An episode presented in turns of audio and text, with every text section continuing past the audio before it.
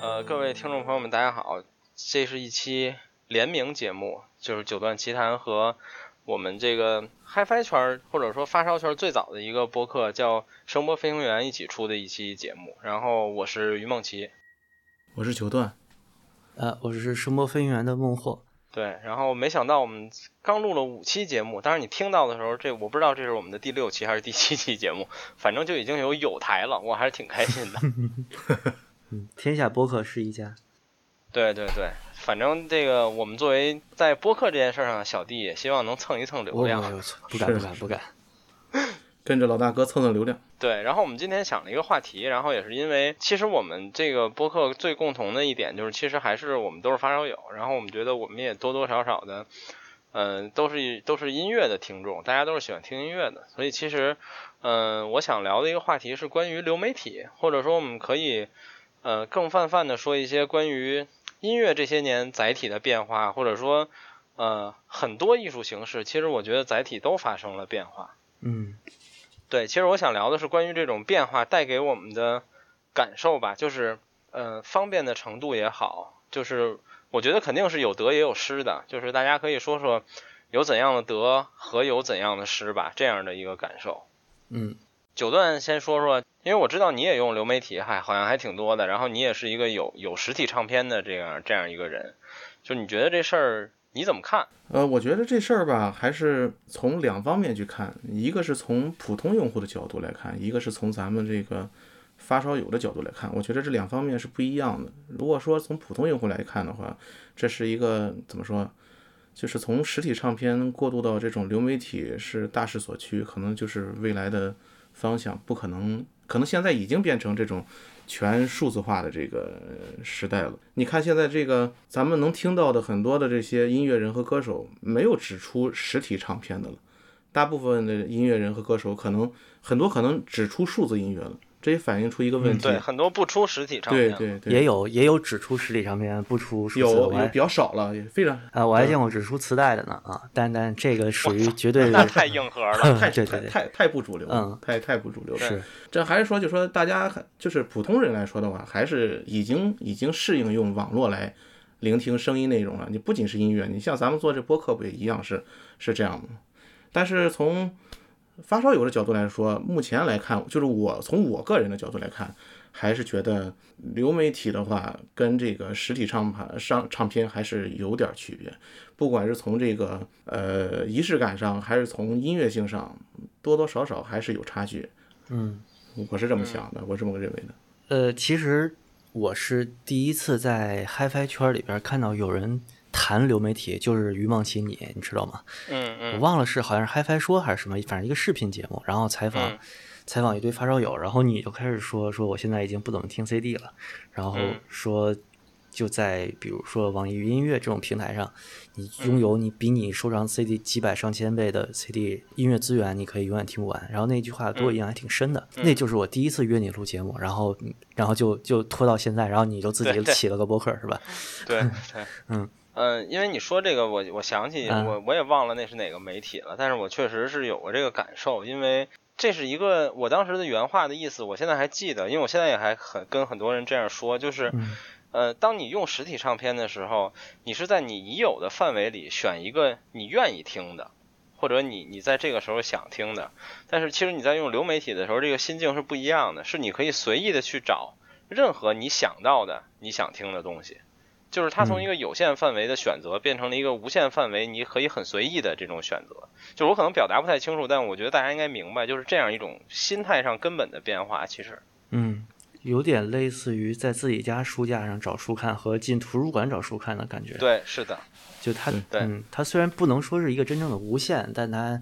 对于个人的这个经历或者个人的阅读和聆听的能力来说，它已经是远远超越上限了。嗯，就是任何一个图书室，可能你一辈子都看不完它。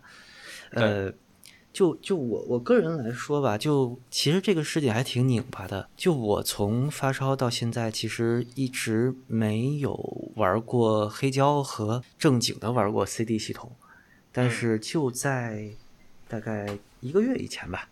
我刚买了可能自己第一个 CD 机，就是嗯不是 CD 随身听啊，CD 随身听我玩过很多，就是真正的台式 CD 机。嗯然后是四十七 Lab 的那个，哎，四十七 Labs 好像有个 S 啊，四十七 Labs 的那个一个很小的那个转盘盘，对吗？Flatfish，一个据说是就转盘之外的那个模拟输出特别好的 CD 机，我就想能把解码省了，然后专心听。这是一个日本牌子吗？对，它是一个日本的那个就是音频实验室，等于它东西做的可以叫小作坊怪怪的那么一个，就是怎么说呢？我是其实是搬家的时候，然后当家里收拾好了，我发现哎，我其实有相当多的 CD，后来我大概数了一下，有大概一千张，然后有可能四分之一到五分之一吧，是小时候买的盗版和打眼儿什么的，绝大多数呢是一些就正版 CD，就我们所谓的圆盘嘛，就经历过买盘那个时期。然后最后，大概算了算，好像发烧，你知道，就你买耳机、买设备，其实是买进买出嘛。就你出的时候亏一点，可能也就没什么。但 CD 还真的是，就除了偶尔送人或者换一点，基本上没有就是出过。发现其实，在 CD 上花的钱不少，然后就觉得应该把这个用起来，然后就弄了个 CD 机。但是这这个怎么说呢？就跟二位可能有点反了，就跟大趋势也有点反了，就是可能我要回归一下听 CD 的这个行为了。对，这个蛮有意思的。嗯，因为这事儿是这样的，买唱片，因为就我现在其实，呃，说实话，我很推崇，或者说我推荐很多人去用入文啊，用流媒体也好，但其实我可能百分之呃八十甚至九十以上聆听时间，其实我是还是在听黑胶的，但是我是从 CD 升上来的。但是就像孟获说的这个买唱片这个问题，这个事儿就是你不能细想，它真的是很大的花销，并且很可怕。嗯，因为这是一个深不见底的坑，而但是它是一个这种就是细水长流的，你你并不觉得怎么样你往期。买了多，你买了多少黑胶了？嗯，我现在不买，我现在不怎么买了的原因是我架子塞满了，我不想多个架子。然后如果 现在按单张算的话，我那会儿好像盘过，就是我我的统计方法很简单，就是我买那个盘袋儿，我买过多少嗯盘袋儿，就约等于我有多少张嘛，应该四嗯五百吧，大概。啊然后就是光但是胶是吗？对，啊，那呃，我 CD 全卖了，出光。在我在我换黑胶之后，我把我所有 CD 都卖了。然后，但是，嗯、黑胶的数量的可怕之处是说，我玩了连两年都不到呢，嗯 只有一年多一点儿，然后基本就买完了，就买差不多嗯了。当然，我最近慢下来，一方面是塞满了，另一方面还有一个原因就是，我觉得大家买唱片都会有这个过程，就是当你想听的曲目和你喜欢的版本你都有之后，你的速度就会慢下来很多。其实，嗯其实我觉得这个咱们这个就是听实体唱片和这个听流媒体还有一个最大的区别。上次那个于梦琪也说过这个问题，就是你听那个用电脑或者用流用那个网播去听一个呃听唱片的时候，你总是会想着去换一个音乐，换一首专辑，换来换去，你坐不住。但是你要是用 CD 或者是用黑胶的话，你你你就比较大可能会坐下来能听完，尤其是黑胶。这个还是很大的一个心境上的一个，区别。因为就是他的麻烦会会会遏制住你这种想法。对，对对，CD 也差不多。这其实跟看电影一样嘛，就是仪式感给你的这个强迫感，就是你要把这个仪式完成。对，你在电影院里边抬屁股走人的几率，比你在电脑前面暂停不看了的几率要低很多嘛。对对，我觉得就是我我不如我们先来说一个呃综合的一个话题吧。对于这个我们今天想的这个主题来说，嗯，我觉得想的第一点就是，可能我们是最后一代会有这个想法的人了。你依然觉得对于唱片，呃，或者我们可以说任何东西，唱片、电影、游戏，你依然觉得买实体是一件很有必要的事儿，并且会让你觉得很舒服的事儿吗？相比于数字来说，我觉得一定是会的，因为就是我们这一代人应该是会的，因为我们经历过那个时代，我们有那个习惯在。第二个问题是，我们买唱片、买买游戏、买这个电影，不单单也是买回来去去看，还有一个收藏或者是一个欣赏的一个价值在。嗯你看那个买回来的那个唱片，除了你可以把它放进你的机器里去听歌以外，它还有很多的设计元素和一些你感兴趣的东西在。这个封面设计啊，里边的那些插画啊等等之类的，我觉得这个对咱们来说还是挺有意义的。但是可能现在年轻的从来没有买过这些东西的这些年轻的小朋友们，他们可能就完全没有这个概念了。嗯，我觉得最后一代还真不一定。就是我们节目里边有一个台湾的主播叫涂总，嗯，就是他姓涂涂，然后他是涂是左边两点水的那个涂啊，还挺少见的。我知道，这小孩儿，哎，我这么说的不太好，就这这位老师啊，他他是他玩啥？他玩磁带机，cassette。嗯。他玩磁带机，然后他还在 B 站上面搬运很多台湾老老炮玩磁带机的这个呃视频。就是你可以想象，一个九五后的小朋友，他其实他连 CD 时代都没经历过，可以说，因为 CD 时代两千年，你说他可能四五三四岁四五岁，CD 对他没什么影响，更多是他父辈的一个媒介载体。那你说他为什么去玩一个他出生之前的这么个东西呢？但是你再翻一翻，就是说，可能零零后、一零后也有人玩 CD，玩黑胶，玩母带。圆盘玩开盘带什么的，但是我觉得那个性质和就是在黑胶那个时代玩黑胶的人是完全不一样的。就比如说一个零零后，他去玩开盘带，可能就是和真正拿开盘带去作为主要的这个音乐媒介的人，就是那个时候除了开盘带没有选择，这两个性质不一样的。我觉得那个时候更是一个像有点像玩手办，或者说呃收集收集癖、复古癖的这么一个东西。嗯，就这个东西更多，其实它也不一定是发烧行为。就像其实这个这种媚骨的行为就特别常见，就是现在的呃玩黑胶的那群号称喜欢黑胶那种感觉的所谓的那帮时尚时尚潮人们嘛。我们看到很多带蓝牙功能的黑胶机，然后什么猫王的那个电子管机就给这帮货准备的嘛。对对。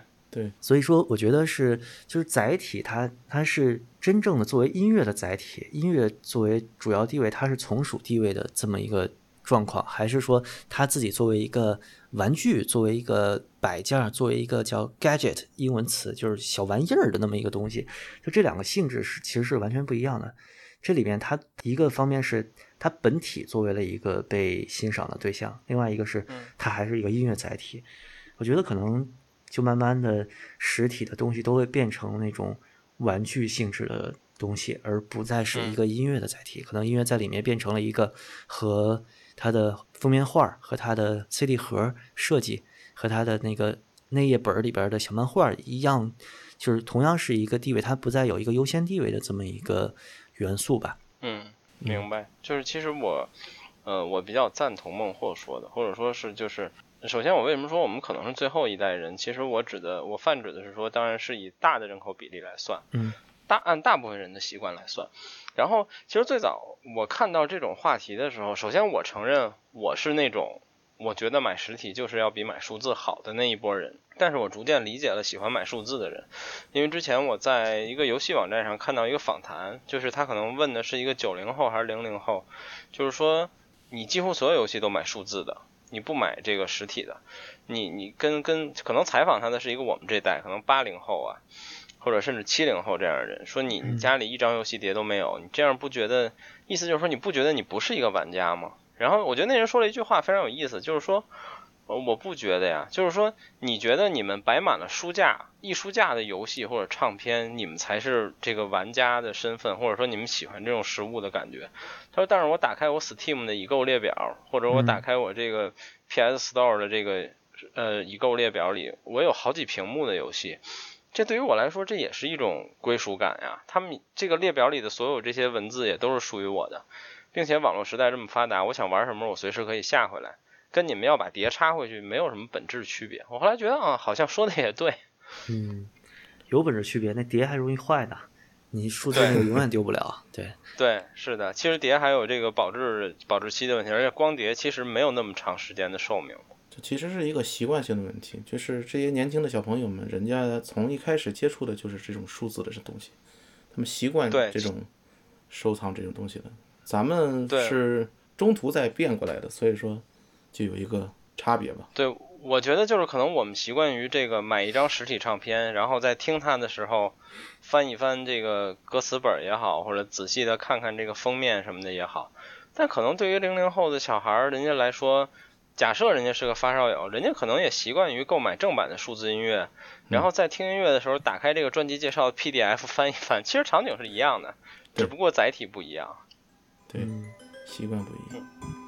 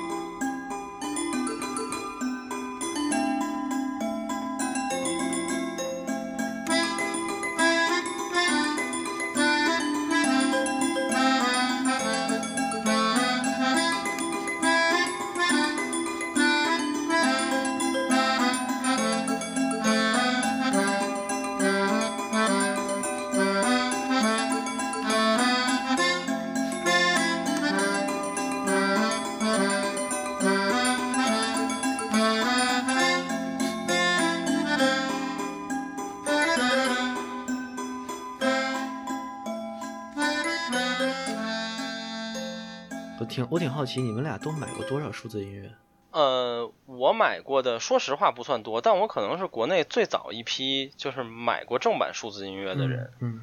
然后我那会儿可能是分享的人，对，还还不做过分享，把他妈正版音乐变成了盗版音乐，就是那个 有一个网站叫叫叫，我后来还在那网站买过实体的唱片，叫叫 p r e s i t o Classical 吧，反正英文不太好，我不知道具体怎么发音。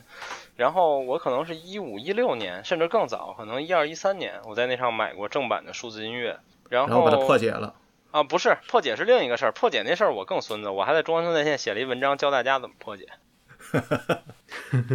然后我买了数字音乐，但那个数字音乐我没买几张，买了可能有加起来可能买个五六张，就是正版的，比如说它那个里面有各种格式，什么二四九六啊一类的。然后呃破解那个事儿可以聊一下，就是后来那网站改了，最早的时候我忘了那是中国的哪个平台，是中音还是中唱还是国家大剧院，就是出了一个卖高清数字音乐的呃销售平台，然后呢。那个平台卖的数字音乐还挺贵，就是比我刚才说的那种国外平台其实还要贵，而且它非常的不可理喻或者说不合理，它是按容量收钱的，就比如说我具体我记不住了，啊，举个例子，比如一百块钱十个 G，嗯，然后这事儿就变得特别二，就是比如这一张唱片四个 G，然后我下完了就还剩六个 G，它是这么算的，就是首先我觉得这个按尺寸收钱这事儿非常不可思议，这跟当年卖那个打眼盘是。按斤块钱一斤，对那个对对，就是这种意思。对，但是然后呢，这是第一个让我觉得不可思议的事儿。后来我为什么写了一文章呢？就是让我觉得特别不爽，就是我是一个花了钱的人，然后我点了购买，填出弹出下载连接的时候，它是一个类似于那种，比如说 HTTP 杠一一点二点三点什么四五六点 RAR。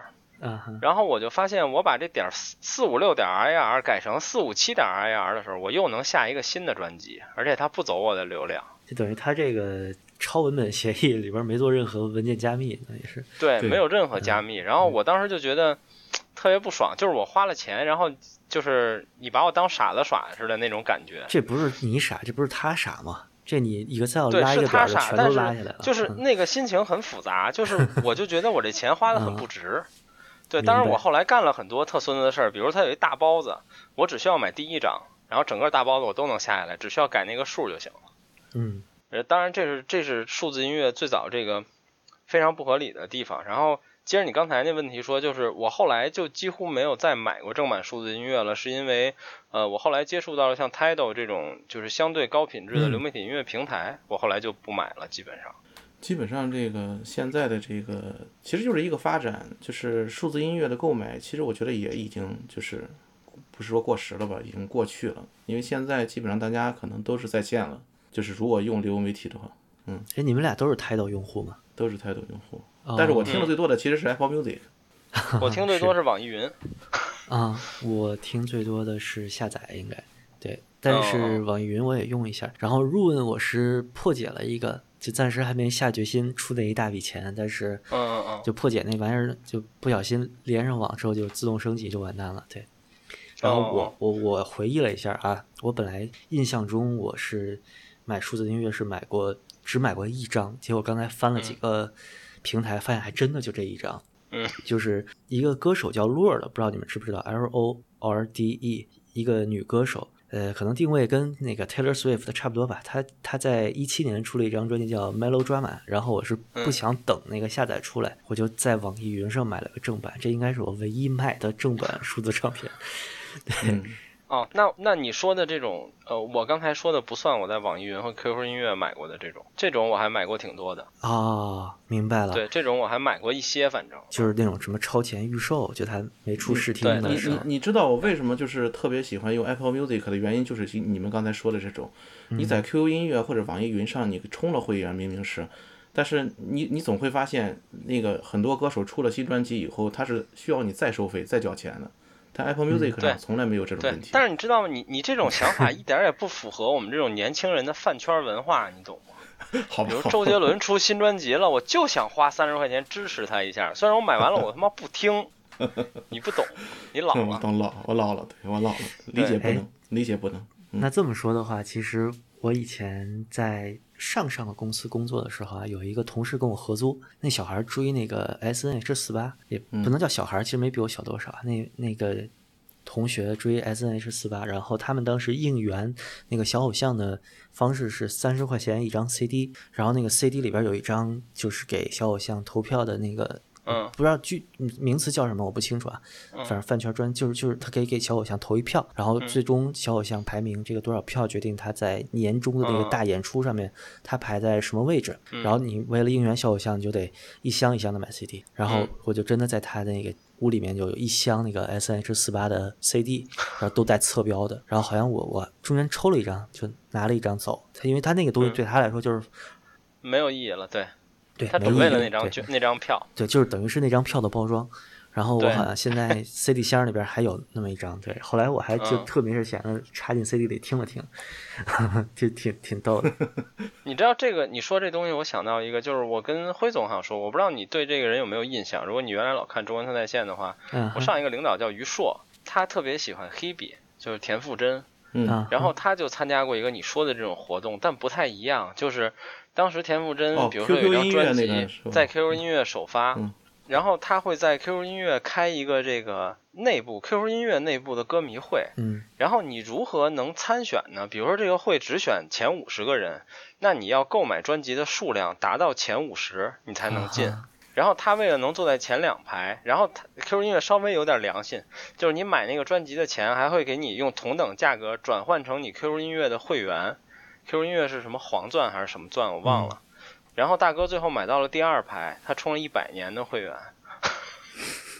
传子孙了这个。对，当时跟我说的时候，我实在是对，就等于他就其实想法也很理解吧，就是说我就当买张演唱会门票，只不过你的门票拍卖的而已，那就拼呗。嗯，还行，我觉得比 S N H 那稍微环保一点，至少没那么多塑料垃圾，对吧？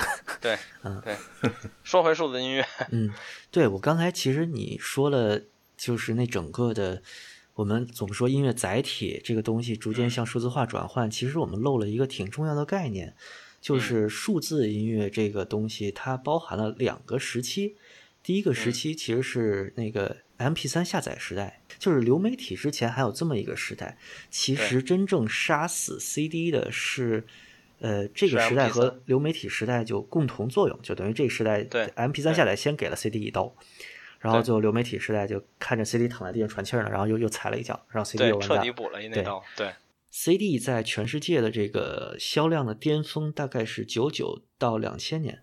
九九零零零一年基本都是就这三个都是最高峰，然后大概是零四零五年吧，这个 download 就出来了，然后 CD 就急速的缩水，大概缩到应该一四一五年的时候，然后流媒体上来，那个时候下载其实包括很多非法的途径了，所以很多音乐行业的收入是没法统计的。但那个时候其实呃怎么说，开源下载网站太多了，我相信就咱们是不是都用过那个电驴，对吧？对，当然了，嗯，APE 时代。对，甚至是 A P E 这个格式，基本都是电驴在中国内国内带起来的。对，对，而且其实你说到这个话题，其实也想到这个，就是我突然觉得这唱片行业反应也挺慢的。其实你咱们现在回想一下，他们可能硬扛了有将近十五年左右，或者至少有十二三年的时间，做到营收嘛，数字音乐 M P 三那时候真的是没法。对，然后他们又转变不了，又没有办法。对。而且这个可能也跟这个中国本身的这个数字音乐的推广还有版权意识有很巨大的关系吧。就是因为，呃，在欧美可能很快有 Spotify 这个包括 iTunes 苹果的这样的东西来销售数字音乐，来让音乐人得到他们的利润。但是在中国一直都没有。其实我包括到现在为止，我觉得中国的版权做的都并不是非常好。比如我至今也理解不了。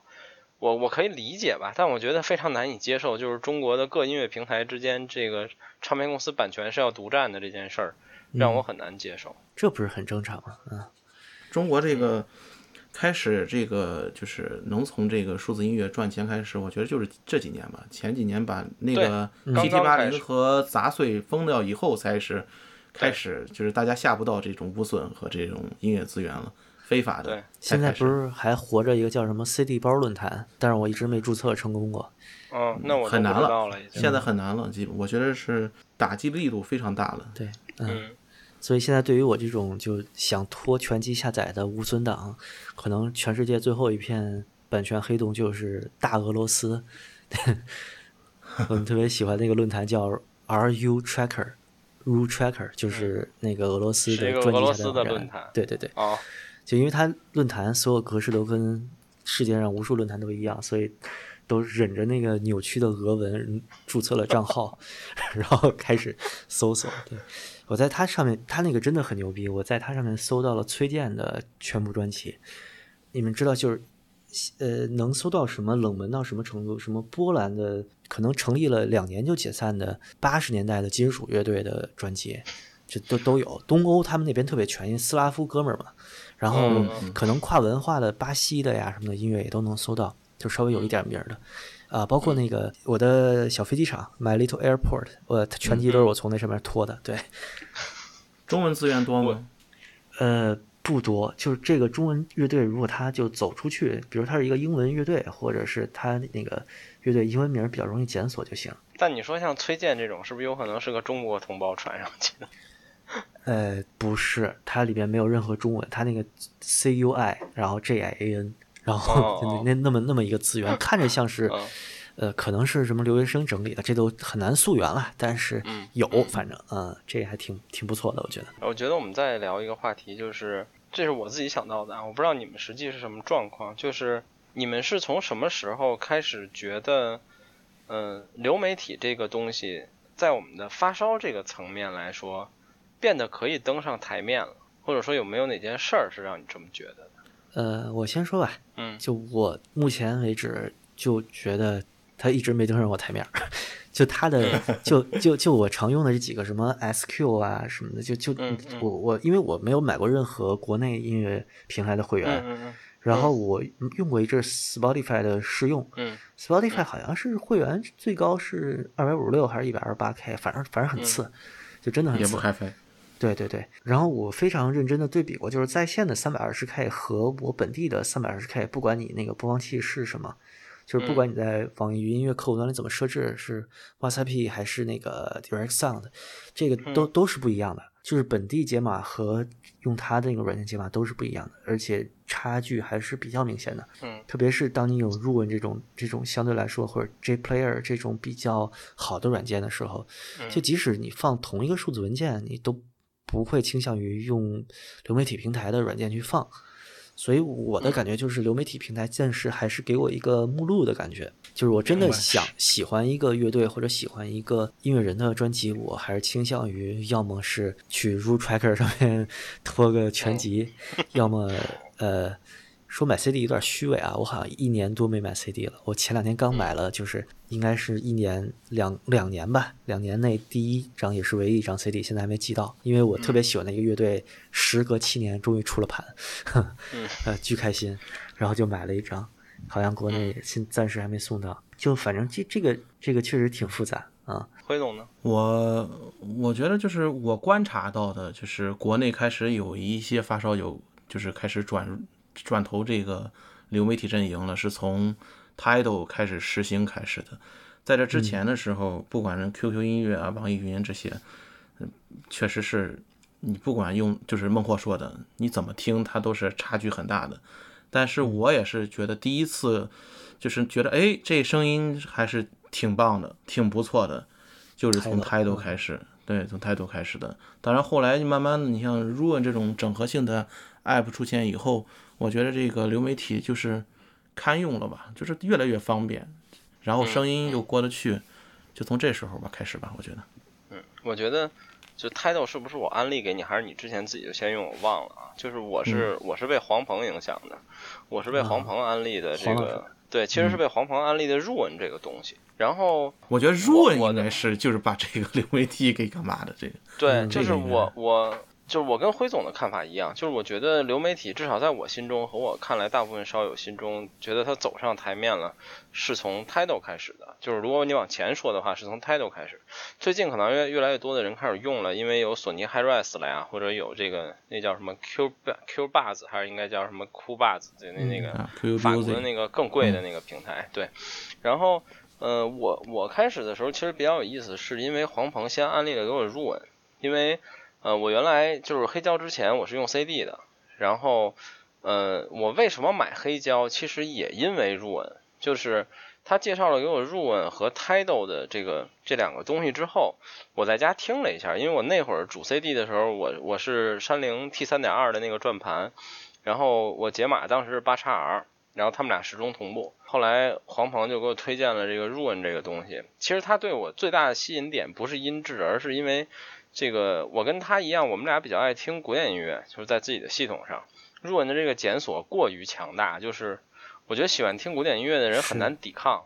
对，就是比如他能告诉我有多少个版本的贝五等等等等，这个我当时觉得太有意思了。然后后来我就听了 Tidal，因为当时。情况，因为我当时用 CD，正好我的我可对比的东西都是数字的，就是我家里有一台 NAS，我 NAS 里存着我当年那么多正版也好、盗版也好的各种数字文件，然后有 CD，然后我就很好奇的找了一个我既有数字文件又有碟片，然后 Title 上又有资源的唱片，我就听了一下，然后我我后来，所以我后来就觉得我可以把 CD 卖掉了，就是我当时对比的情况是说数字文件是最差的。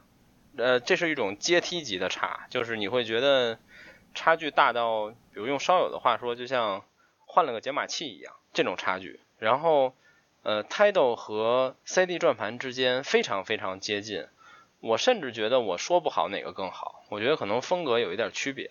然后我甚至有的时候会倾向，我觉得 Tidal 的音质好一些。所以其实从我反复对比过很多次之后，我当时就觉得呢，我我就可以把 CD 卖了，我没有必要再留着 CD 了。Tidal 可能唯一入文加 Tidal 唯一的缺点就是，呃，有一些唱片 Tidal 没有，那我可能没有办法。比如我特别喜欢那个米尔斯坦的那个最后的演奏会，title 上至今也没有，这种我没有办法。但是我我可以有数字文件呀，就我依然还可以凑合，因为我一直是一个，呃，虽然在很多人看来我挺烧的，但其实我是一个，呃，就是懒大于音质的人，就是你不要让我太费劲。我是可以接受一些妥协的这样的一个一一一个用户，一直以来我发烧都是这样的，所以其实从那那天开始，从我卖掉 CD 的那个想法出现开始，我就觉得，嗯，呃，我在数字部分不需要实体的东西了，我觉得流媒体已经足够好了。其实 Tidal 还带火了一个东西，就是 MQA，虽然说 MQA 是英呃英英国之宝干嘛的，但是开始是从 Tidal 开始的，MQA 现在最火了吧？谁家都得支持一下 MQA 了。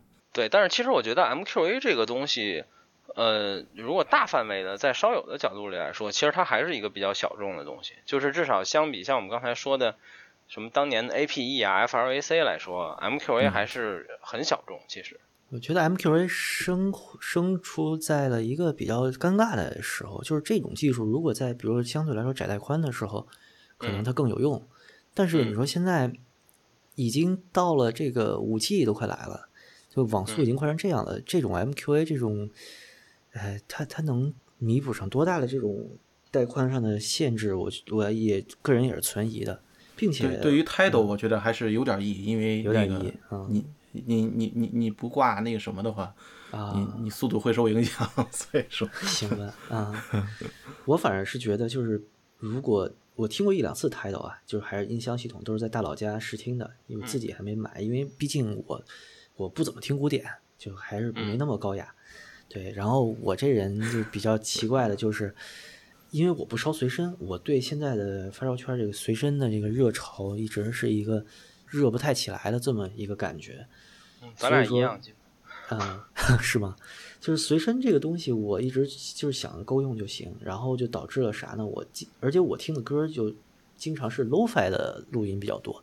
嗯，所以我我其实特别拥抱这个。低低端稳定为上的这个蓝牙，而且我听播客比较多，嗯就我经常是什么呀？用一个很初级的耳机，然后，嗯，我试图习惯它的声音，只要这个声音大差不差、舒服就行。就比如说我最近老用 COS 的一个叫 KPH 三零 i，它其实就是 PP 的一个新版，然后一直用这个耳机，其实就就然后听一些蓝牙音频，最后导致现在我拿一个一千多的耳机一戴上，我都觉得哇，素质太好了。就你们你们老说就是适应数字这个东西，我老经常是用一些低劣音质的东西把自己的耳朵给弄得容易满足，你知道吗？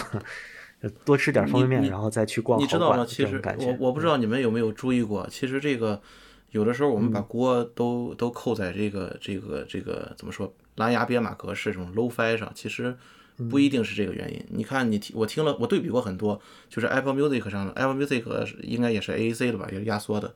然后网易那个网易云和 QQ 音乐上一些所谓的无损，同样的一一首专辑，一一张专辑，声音还没有 Apple Music 的 AAC 好，肯定不是编码的问，不是编码的问题，就是从原文件上就是真的就差这里存在就是一个。刚才我没说，你说就是我，我想说，我后来安利给很多人 title 是什么问题？就是就是源源头的问题。对，其实这是一个信任问题，就是你信任这个平台，它能把真正好的源给你，而不是像网易似的，他妈你给你一个 SQ 的标，然后你听过了这个东西的动态范围明显有问题，就这个是，而且你都不知道那是一几手的源。对对是。因为这个也是，就是我一开始用 Tidal 的时候，我后来也问过很多圈里的朋友啊，各种，他们就说，因为欧美这种版权还会比较正规一些，他们可能也能拿到一些比较好的源。就是你像我们网上下那种抓鬼文件，很多朋友就说说，哪怕咱不聊的那么玄学，但你都已经不知道那是第几版的 CD 抓出来的了。咱就不聊那些玄学的什么他怎么抓或者怎么样这些问题。这个插出一句啊，就是推荐一下那个 RU Tracker，就是俄罗斯版权黑洞论坛，它牛逼到什么程度？就是我经常下，比如说一个比较大牌的乐队，滚石乐队吧，就这种，嗯，它一个 discography 应该就全集可能到一百到两百个 G，然后你看里面其实都是二四九六就这种抓鬼，但是它一张盘它给你抓七八个文件，就从首版。然后每一版，比如日版碟、美版碟、德版碟、欧版碟，对，一张 CD 给你抓好几个甚至十几个文件，然后你可以一张一张的听动态范围，听那个 remaster 的水平。然后我就一般是一边听一边删，最后删的剩一张。这这也是一特有意思的过程。对，嗯，这不同版本差距其实真的是非常大的啊，巨大。对，Tidal 吸引很多老烧友的原因，可能就是因为它一听就是比较圆的那种声音。对，所以说，而且其实像刚才你们说到，还有一个问题，我突然意识到，我可能跟大家说的这个，就是当我谈 title 的时候，我说的这个流媒体的含义和大家脑子里流媒体不一样。就是我的流媒体是是数字流的流，不是我在流动的流。就我是我是用台式听 title 的，我是我我我在便携情况下，我是几乎从来没有用过 title 的。就是我我出门在外，或者我在车上，或者我随便听个随身，我都是网易云。我很少很少极少的情况用 title，就是使用场景的不同嘛，对，等于是对台式的时候用 title 当一个数字源，对，在家在家还分，就是 title 完全替换的是我原来的数字文件，对，其实就是把实体替换成了一个高品质的数字源的这么一个过程，对，是的，而且刚才像这个辉总也聊到 MQA，我觉得 MQA 确实是。嗯，反正在我心中，它是一个非常巨大的趋势，就是各厂商都在支持。但是孟获说的那个我很理解，我我见到有很多烧友都在说这个观点，就是觉得它并没什么用，因为你从基础技术来说，MQA 好像实际还是个有损格式。然后它把一个并不算在当今一个游戏几十 G 的时代，它把一个并不算太大的文件压的稍微小一点，好像也没有太大意义，就是。我觉得这么说没有错，我也无法反驳。但是 就是，我觉得这是一种强迫症吧，就是可能因为我用了 Tidal，然后我就特别希望我的每个解码设备都能支持 MQA。对，这个其实等于是对对平台不对格式了。这这怎么说呢？就是你选择了 Tidal 这个阵营嘛。我觉得这个其实特别能理解。我我想到一个例子，就比如说这个，就流媒体，我们可以理解成外卖时代，就是实体的这个饭店没落了。然后现在有饿了么和美团，就像虾米音乐和网易云一样。对。然后你在这上面能点一块钱的烤串儿，呃，十块钱的烤串儿，也能点一千块钱的这个豪华餐。但是你发现，所有的饭只要从这俩平台送来，都有一股地沟油味儿。然后呢，这就突然出现一个就金牌外卖平台，就给高端人士做的。哎，每每个菜来了都是那么回事儿。然后有个什么带英国腔的小外卖员给你打开放到桌上，全套服务做的都比较到位。这个时候你对他的好感就基本上怎么说呢？就让你站这个队了嘛。title 大概就是这么一个状态。呃，你不管其实不管你的花销是多少，不管你在这儿充了多少的会员，但是呃数字源，比如就是像这个食材的基本来源，我觉得我是不信任一般的这种数字平台的，不管是网易还是或者那个 Spotify，我都不太信任。就最简单的、特别特别火的，可能世界一线的那么个乐队吧，Muse。他们有一张专辑叫《Supermassive Black Hole》，我忘了是哪年的，十多年前的了。反正就这张专辑在 Spotify 和网易云上你可以听一下，然后或者你再下一个 CD 的抓轨你听一下。不管哪一版的数字源的动态压缩都是非常明显的。就是我甚至觉得，我甚至怀疑，就这帮平台是不是都从一个地儿下的数字源，或者是乐队直接他妈犯坏提供给他们一个压缩，就是压缩过动态的数字源，这都有可能啊。就呃，但是我问题是，如果你你有 CD，你听过 CD 是没有这个问题啊，没有问题啊，我自己抓的 CD 也没有问题。哦，对，这个这个很神奇，我不知道他们修正没有。就是数字源的问题。我最近看到了，就是用过了两个新的这个 app，就是就比较好的解决了这个问题。它很专一，就于梦琪应该知道，就是李雾霾前一段时间他安利了一个就是柏林爱乐的官方的 app，就是可以看那个柏林爱乐的那个视频的高清的视频演奏和这个各种这个音频的那个。那个像像现现在像这样的就是非常专的、非常有特点的、非常精致的平台，其实已经出现了，就是在流媒体流媒体这个类型上。所以说就分化了嘛，就是不太在乎的就去听 QQ 音乐、网易音乐，就是孟获说的那种，就是外卖普通外卖平台。但是像柏林爱乐或者是索尼 HiRes 精选这种，就变成这种比较精致的小平台，但它的资源很有限。你这相当于是指定餐馆的送餐电话，对，有一专门牛排馆，对，嗯嗯。但是像刚才孟获说的 Tidal 那个 MQA 的问题，其实是，就是说，其实这不是平台信任，这里还有一个问题，就是其实是屁股决定脑袋，就是因为我选了 Tidal，Tidal 它有一点，当然它也为了推它的 MQA，它就非常孙子，它没有高码率，它所有高码率都是通过 MQA 解压而得到的，嗯，就是我我至少目前没有在 Tidal 上看见过。除了四十四点一以外的，除 MQA 以外的其他码率，比如说这文件默认就是二四九六的，没有，都是 MQA，就逼着你要去买一支 MQA 的这个解码才行，是吧？对，是的。然后呢，它我觉得它更孙子的就是它是它授权给 Ruin，我不知道别的软件啊，就是 MQA 有一个就是你可以去看 MQA 那个技术，呃，其实它分为完全展开和非完全展开，是。然后它授权给 Run 这些软件呢，是一个非完全展开，就是你能得到好一些，但又不完全是 MQA 的声音。就我我就挺烦这个的，其实。对，比如我在 Tidal 上收藏了一张我目前收藏过的最高码率应该是富尼埃的那个呃巴赫的大五，它是二四幺九二的，然后你在 Run 上放出来是二四九六的，然后我的解码器支持 MQA 之后，它是二四幺九二的。哎，嗯，行吧。我应该唯一听过一次 MQA 完全展开的文件，就是在那个 IFI 那个解码器上面对听的，然后我们也没觉得好听，是伯母的那个安魂曲，哦，是吧？就是黄了吧唧的那个封面，对，对对对，一个一个天使翅膀那个，对，就是一个黄色天使翅膀的雕像那个。我我个人是觉得 CD 就四四四点一十六的音质能完全满足我，只要它放好。我现在真的觉得就是怎么说，数字源这边。做的靠谱，比这个码率高什么的要更怎么说更重要吧？在我这儿，对，是的，嗯，就是其实我是觉得音乐这个东西，嗯，其实这可能已经不太完全关乎器材了，就是。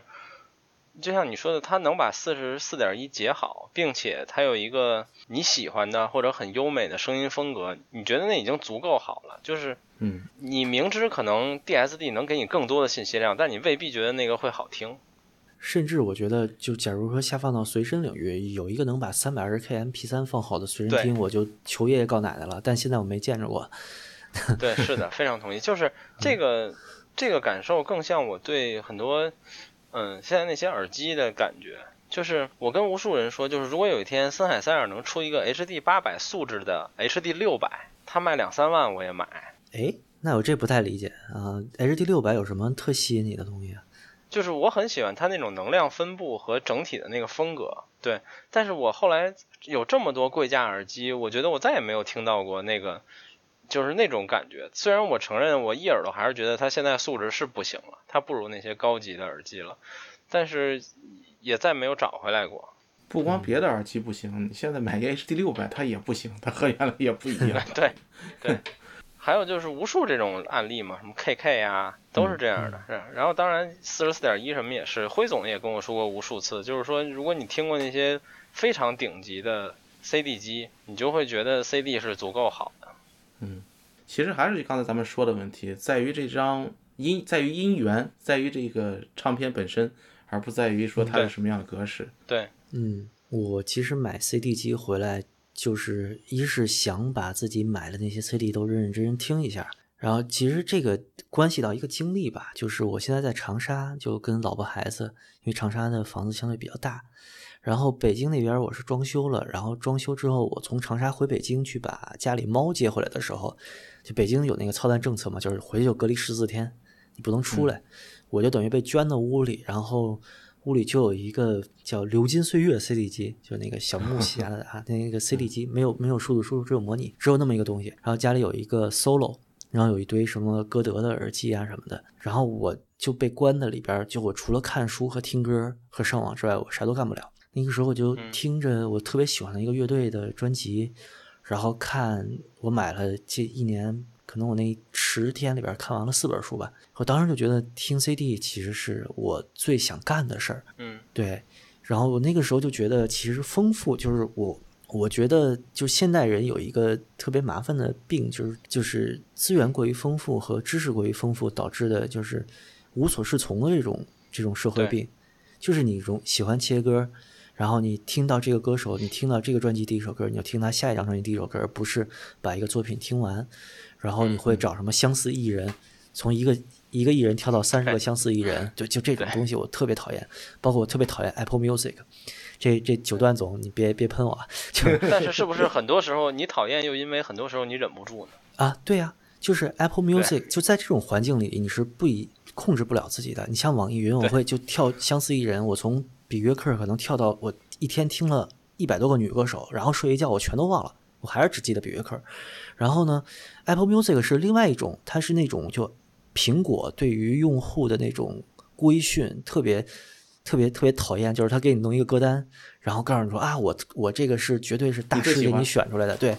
你你听你听吧，我这个绝对是最牛逼的，然后最全面的，然后全面给你介绍这个艺人。我心说，我不能自己去了解他们，你不用，你听我这就行了。就这种特别专制的，像教材一样的东西，我也特别反感。主要这这两种东西，我都觉得，哎，那我不如说我弄一个 CD 机，然后我真的，比如说我在流媒体上听一耳朵，然后我真的去买回这个 CD 来，我看着词本去听音乐，可能是我。对自己这个最理想的一个 HiFi 发烧的状态，对，就我我还是最后回归到了那么一个状态，就是，呃，我希望能把流媒体流媒体平台吧当成自己的一个音乐目录这么一个状态，可能是对，呃，然后我再继续去买 CD，对，对，这个可能是我我我自己对未来可能三四年发烧的设想吧。对，其实我现在就像你说的，就是我的流媒体平台最多的作用，是我当想买一张黑胶唱片的时候，嗯，我去听一下这个唱片是什么样的。然后关于你说的，就是其实很多时候我们也可以说，虽然我们是发烧友，但很多时候，更多时候，比如说我们来说，我们可能还是会更多的被音乐本身感动，或者说很多时候我们会突然觉得，其实，呃，素质啊、器材啊没有那么重要。嗯。然后，但我觉得这是一个轮回和循环，是你控制不了的。就是我想，我想分享，就是说，就是我一开始玩黑胶的时候，我最最刚开始买第一个我的第一套唱机，啊哦，现在也第一台第一套唱机，当然我换了很多东西，就是，呃，当时这个朋友只给黄鹏只给我推荐了，说你就买一个五百块钱的唱头，就是。嗯，怎么说？五百块钱唱头对黑胶是什么级别呢？就你可以理解为几乎没有什么比它更便宜的了。嗯，就是它是最入门的那个级别。然后当然我唱机买的很贵，因为我是想相对一步到位，我可以近一段时间不折腾。但是当然这些都不重要，我买我也找了一个 DIY 山寨的很便宜的唱放，然后就是装好了，它第一次开声，然后我就觉得。就是它很打动我，但是说实话，在当时刚装好那那套搭配的状态下，它完全和数字音乐根本就比不了。就是我们发烧友所谓的硬素质来说，它根本不在一个层次上。但是你听到黑胶给你的这个声音风格，我后来跟辉总跟很多朋友都说过，就是，嗯，虽然素质并不好，嗯，或者说它有很多失真，但是你又觉得这个风格。就是你靠数字，你靠数字器材做的烂，你也得不到这个风格。就是你可以说它是一种特有的烂，或者说它是一种特有的失真，但是这个东西就是很打动你。就是当时我我这套黑胶明显不如我的数字的时候，我依然大部分的时间都在听这个模拟音源。当然我后来就是所有发烧友都这样，你最后都犯了这病，你不断的升级。现在我模拟系统已经明显比数字要好很多了，但是我有时候会自我怀疑，就是我觉得当时打动我的那个风格，其实在变得越来越少。我我越来越觉得它虽然比我数字好很多，但我越来越觉得它更像一个 CD，就是这是一这是一轮回的过程，我总觉得。嗯，就像以前我有一个号称是 LP 抓鬼的文件，然后是特有名的一张唱片，就是哎，那歌手叫什么来着？就蓝雨衣那张，Jennifer Warnes 翻唱，Jennifer Warnes 翻唱那个 Leonard Cohen，对，就那张我有一张 LP 抓鬼，然后我当时就听那里边就噼里啪啦那个炒豆声嘛，一点点，那个机器应该也不错，然后有一个特别细微的底噪，后来我就听那张专辑的 LP 抓鬼听的最多，然后当我真的去听就那张蓝雨衣的 LP 的时候，发现哎，这个烧友家。箱子里边放出来的 LP 怎么跟我印象里那个不一样？后来我就说你再给我放一遍这首歌，然后又听了几两三遍，就那首歌的前三十秒，可能我突然发觉到哦，因为我对那个抓鬼的 LP 的那个数字文件太熟悉了，它那前奏里边的吵豆声的大小我都特熟悉，但是真正那个 LP 放出来那个吵豆声是随机的呀，对对对对，对，而且没有那么大，对，所以那个唱盘的转动啊什么的，每一次的这个都是不一样的，最后你其实还是。熟悉的是一个噼里啪啦的数字文件，然后你听的其实不是黑胶，就这个其实特有意思。如果你不想折腾实体的话，你拿数字文件回放，你可以甚至导入一个黑胶的那种模拟的失真，在 DAW 里边去去听，对，那个其实也挺好玩的。但是我觉得就有点舍本逐末，其实。对，是的。就是它还是不是那么一回事儿。嗯，对。其实就刚才于梦琪说的这个啊，我因为我也玩黑胶，也有玩 CD，也玩这数字音乐。我觉得最后不是说黑胶你调的越来越高级，越来越趋近于 CD 了。我反而认为是，就是这些包括数字音乐也是，当你玩到一定的高度以后，它的声音趋于一致性了，都到了一个。比较高的一个好的一个比较完美的一个状态，就是最后殊途同归了嘛。其实对对对，嗯，并不是谁像谁的一个过程。对，但是其实说到黑胶这事儿，当然我玩黑胶也只有一年多两年的时间，我不知道我这看法，也许两年后我就不这么觉得了。但是我最近这两年一直觉得，我觉得有很多烧友跟我一样，就是在在我有黑胶之前，跟我的感觉一样，就是我们可能有很多机会去很多。呃，大烧也好，或者说喜欢黑胶的人家里听过非常昂贵的黑胶系统，但都给我们没有留下任何很深刻的印象，或者我们觉得它明显比 CD 好。反正我没有过。我在各种音响展，还有各种总各种这个大烧家里听过很多黑胶系统，都没有一次让我觉得这明显比 CD 好太多了，或者怎么样。我从来没有过这个感觉。我第一次有这个感觉，就是在我在家用这五百块钱的破唱头放出来的时候。然后我现在就觉得，我现在变成了那些人当年的状态。就是如果现在有一个人来我家听我的黑胶，他可能也不会觉得和数字之间有非常大的区别，因为这是一个你逐渐接受的过程。就是我当时问过一些玩黑胶的朋友，我就说：那你们你们承认我现在这五百块钱唱头声音特模拟，就是这味道很难在高级系统上找到。但你们为什么还要把你们的系统升级成高级系统？当时有一个朋友就跟我说：说因为。呃，模拟你玩到最后，你追求的是你想听到的是母带的声音，而不是黑胶的声音。就是我现在越来越觉得，我好像理解这个话了，但是母带就没有那么那么多失真。对对，你要这样，其实你去数字棚里面听一下现在的数字母带，你会发现，我靠，这不就可能跟你的 Tidal 放出来是呃，台跟 TIDLE 放出来是最像的，这这很崩溃的事情。对对，我觉得有可能，对。像我这样听极端音乐或者是冷门风格的音乐比较多的话，其实你真拿一个高级系统去放一个很很各色的那种实验音乐的话，其实很诡异的事情。就是你拿一个温暖的有模拟味儿的系统，然后放一个特别冰冷的机械的电子声的，或者特别噪音实验的那种乐队，我靠，这个时候你会觉得你自己很拧巴，你知道吗？因为它本身就是一个机械的。干瘪的、刺激你，甚至就让你不舒服的声音。嗯，怎么说？有点像你把一场酒后的群架搬到了这个国家大剧院的舞台上打，就特别怪，你知道吗？就当然我也这么试过，就这个不会给你任何更高的音乐享受，享受的感觉。对，这种音乐其实就是他想让你塞进你的组合音响或者什么你的垃圾烂玩意儿里边听的，这么个东西。很多 low-fi 乐队其实是，就包括我觉得啊，就是最有名的 grunge 乐队 Nirvana 涅槃，嗯，我觉得涅槃就是一个反发烧的乐队。你把任何一个涅槃的专辑放在发烧系统，你都是对这个乐队最大的误解。我我是这么感觉，对。但你说这个话题，我我这个我我刚才说这个，我可能有四五百张黑胶唱片，我的就是有人声唱的，就是可以归在流行范畴里的唱片，应该不超过。不超过十张吧。哇啊！然后那个还真有一张涅尔瓦纳，嗯，但是我觉得那是唯一一个我觉得 MTV 可以放在相对是的啊，我猜就是唯一可以放在相对高级系统上回放的一张 唱片。但你说的其他的那些我都很同意。但是那张唱片 MTV Unplugged 那肯定是可以放在海外系统上回放的。对。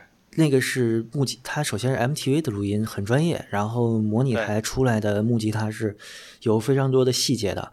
但但是啊，就再再转两个弯儿，MTV 不插电其实是涅槃，就怎么说，跟他的乐队整个的风格和他要表达的东西，其实是一个非常拧巴的录音。嗯，就这个乐队不太涅槃。对，就这个乐队，它是一个非常反。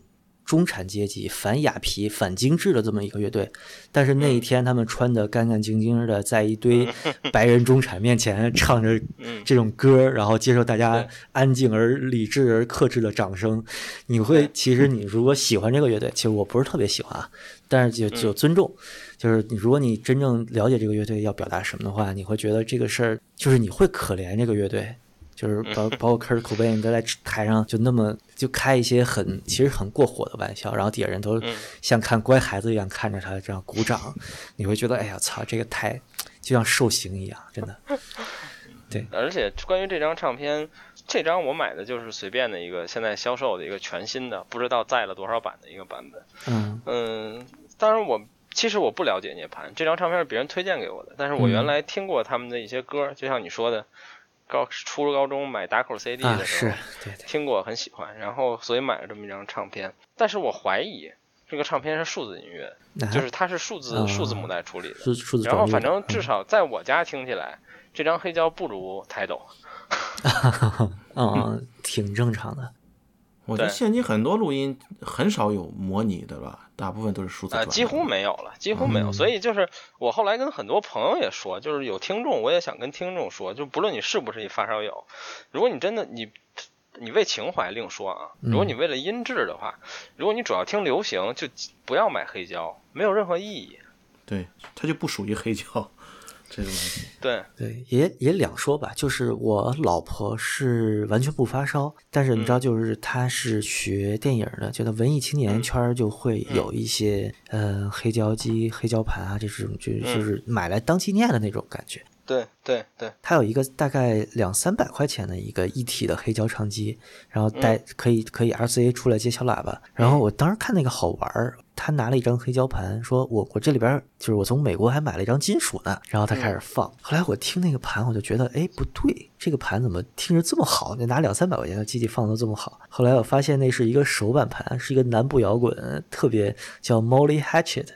有有点像 Leonard Skinner 的那么一个乐队，然后他们的首张专辑的首版黑胶，竟然是九块九毛九，在美国的就是那个超市里边随便买的，然后赶紧拿下来，我说这这这盘挺好的，别拿这个破机器毁它了。对对，就是就是现在其实你也是能在不管是一手二手市场能买到一些很老的这种模拟录音时代的精品黑胶碟，其实是能买到的。对对，就是我说的前提是，如果你喜欢的是近代的流行音乐，呃，就不要不要玩。对，我觉得是。如果你是个发烧友，如果你认为声音是第一位的，你现在买新乐队的或者新歌的黑胶碟，你就跟那些玩什么蓝牙黑胶机的人没什么两样。对，没有 本质区别。对你还会多花很多钱。嗯，我觉得那个就是其实是一个特别消费主义绑架的，就中产现在没有文化的中产特别喜欢那种消费，我就觉得很恶心。对，就这个就跟你买一张黑胶碟挂墙上是一样的。对，是没有本质区别。对，嗯。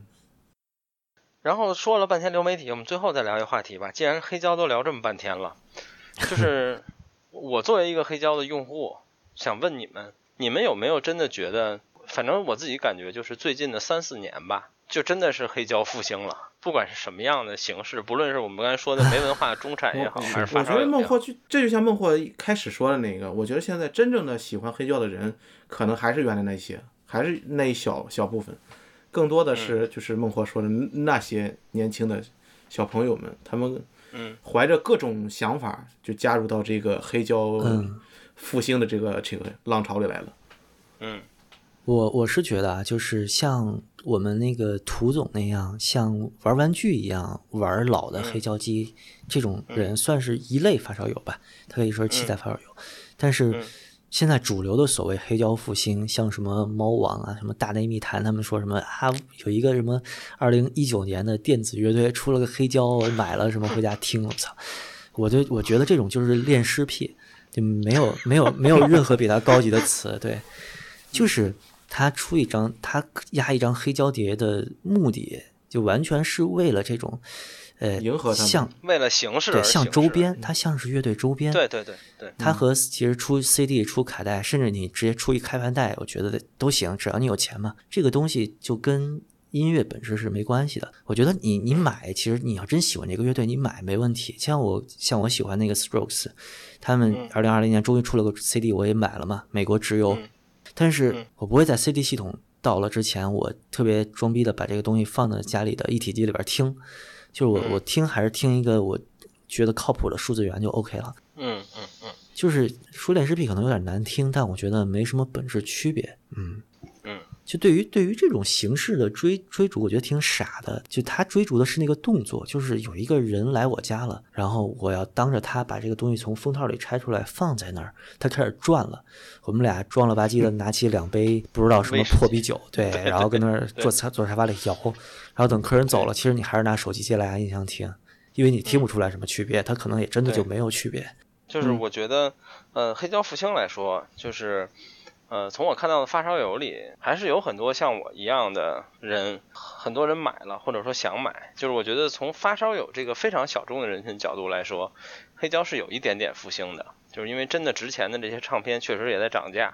这也说明需求量变大了，但是另一个角度，我想说，我玩了黑胶之后，我认识一些玩黑胶的烧友，或者被拉进了很多群里。